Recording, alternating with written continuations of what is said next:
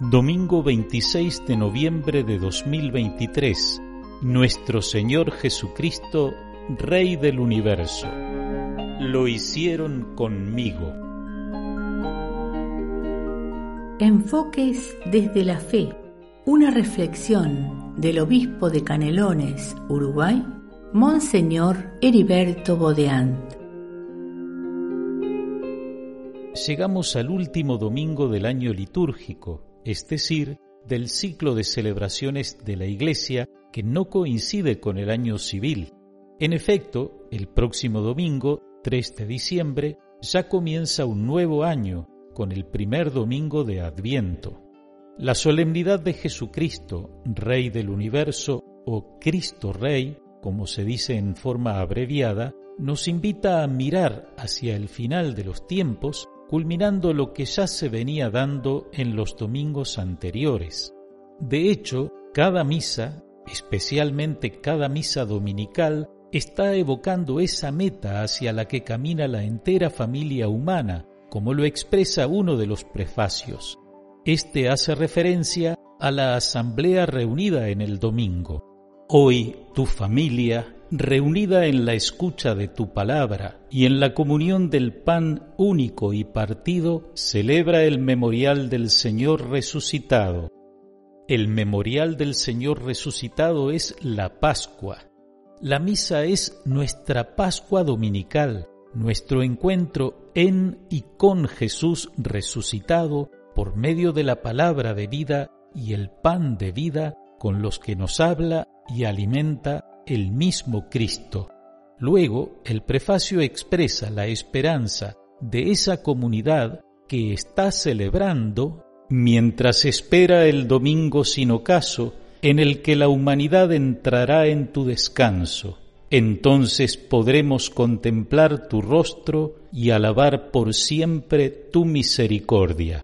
El domingo sin ocaso, el final de la historia, que ya no entrará en la noche, sino que será encuentro con la luz eterna, con el rostro mismo de Dios. Este año litúrgico, correspondiente al ciclo A, ha ido siguiendo el Evangelio según San Mateo. Estamos terminando el capítulo 25, en el cual aparecen tres parábolas, dos de las cuales ya hemos escuchado, las vírgenes prudentes y los talentos, ahora nos encontramos con la imagen del juicio final que comienza de manera imponente. Cuando el Hijo del Hombre venga en su gloria, rodeado de todos los ángeles, se sentará en su trono glorioso. Todas las naciones serán reunidas en su presencia.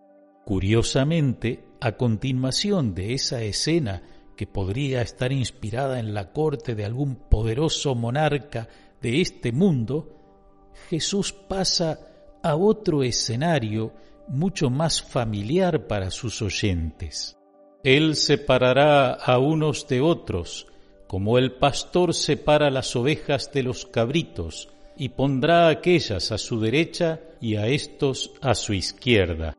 En un rebaño de ovejas y cabras, al caer la noche, el pastor pone al resguardo las cabras, menos preparadas para el frío, y deja al descampado las ovejas, protegidas por su lana. La separación aquí tiene un sentido de cuidado y también tiene una finalidad de cuidado el relato del juicio final, de cuidado para todo el rebaño, ovejas y cabras, como vamos a ver más adelante. Estas son las primeras palabras del rey juez dirigida a quienes ha puesto a su derecha. Vengan, benditos de mi Padre, y reciban en herencia el reino que les fue preparado desde el comienzo del mundo, porque tuve hambre, y ustedes me dieron de comer, tuve sed, y me dieron de beber, estaba de paso, y me alojaron, desnudo, y me vistieron, enfermo, y me visitaron, preso, y me vinieron a ver. El auxilio dado o no dado a los necesitados como medida para el juicio de los muertos no es una originalidad de Jesús. Lo encontramos en otros textos religiosos, como el libro de los muertos del antiguo Egipto, donde se indica lo que el difunto tiene que declarar ante el tribunal del dios Osiris. Yo he practicado lo que hace alegrar a los dioses. He dado pan al hambriento, he dado agua al sediento, he vestido al desnudo, he ofrecido un viaje a quien no tenía barca. También se encuentran conceptos similares en la literatura rabínica. En el mundo futuro se le preguntará a quien es juzgado, ¿cuáles son tus obras? Si responde, he dado de comer a quien tenía hambre, se le dirá, esta es la puerta del Señor, entra a través de ella. Si responde, he dado de beber al sediento, se le dirá, esta es la puerta del Señor, entra a través de ella. Si responde, he vestido al desnudo, se le dirá, esta es la puerta del Señor, entra a través de ella. Lo mismo ocurrirá con quien se ha hecho cargo del huérfano, con quien ha dado limosna, con quien ha realizado obras de amor. Como sucede muchas veces con los textos bíblicos, podemos encontrar algo que ya está presente en la conciencia de la humanidad, algo que es como una semilla del verbo, una semilla de la palabra de Dios. Pero la Biblia, en este caso el Evangelio, siempre nos lleva más lejos. Tenemos que buscar en el Evangelio qué es lo nuevo, lo diferente, y eso es lo que encontramos en la explicación de Jesús. Los justos le responderán, Señor, ¿cuándo te vimos hambriento y te dimos de comer, sediento y te dimos de beber? Cuando te vimos de paso y te alojamos, desnudo y te vestimos, cuando te vimos enfermo o preso y fuimos a verte, y el rey les responderá, les aseguro que cada vez que lo hicieron con el más pequeño de mis hermanos, lo hicieron conmigo. Lo hicieron conmigo. Ahí está la novedad, la originalidad. Jesús afirma que Él, el Señor, se identifica con cada una de esas personas necesitadas con las que se hizo una obra de misericordia, con las que se hizo o no se hizo, porque al otro grupo le dirá, les aseguro que cada vez que no lo hicieron con el más pequeño de mis hermanos, tampoco lo hicieron conmigo. Hay que notar que ni el grupo de personas que actuó con misericordia ni el grupo que no hizo nada reconocieron a Jesús en las personas necesitadas. ¿Cuándo te vimos? preguntan. Quienes las auxiliaron actuaron con desinterés, sin buscar una recompensa que no sabían que encontrarían al final. Pero ahora, al hacernos este relato, Jesús nos previene, nos avisa yo estoy presente en cada una de esas personas, estoy en cada hambriento, sediento, desnudo, sin techo, enfermo, preso.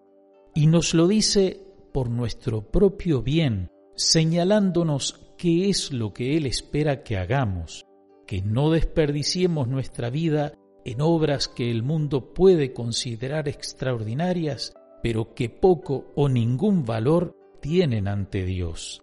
Dice el Salmo 116, Qué penosa es para el Señor la muerte de sus amigos.